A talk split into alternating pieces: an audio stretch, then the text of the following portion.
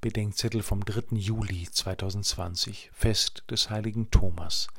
Was wir wissen, glauben wir. Johannes 20, 24 bis 29. Wer mal an der Liebe eines geliebten Menschen zweifelte, weiß, wirklicher Zweifel ist mehr als die religiöse Koketterie von Intellektuellen. Er ist die Mutter der Verzweiflung. Der Zweifel des heiligen Thomas ist eine schreckliche Not.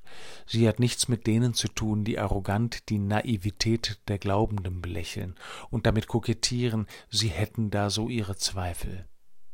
Die übrigen Apostel haben den Herrn gesehen, Thomas bleibt außen vor. Er gehört nicht mehr dazu. Die Einsamkeit seines Zweifels muss schrecklich gewesen sein. Aber Wissen und Glaube sind keine Gegensätze. Streng genommen wissen wir nur das, was sichtbar und erkennbar ist und was wir selbst gesehen und erkannt haben.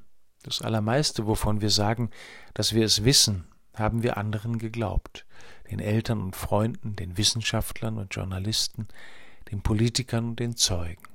Entweder weil nicht wir, sondern sie es gesehen und erkannt haben, oder weil es prinzipiell unsichtbar ist.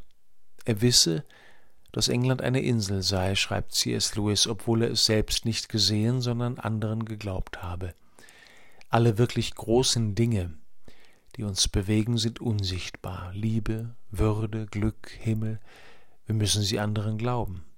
Selbst das, was wir sehen, müssen wir glauben.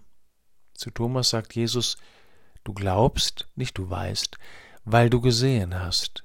Glaube ist Welterkenntnis. Den Schritt ins Vertrauen kann uns keiner nehmen. Wer prinzipiell alles bezweifelt, ist der Verzweiflung nahe. Wir können die Liebe nicht anfassen, sie fasst uns an, wenn wir ihr glauben.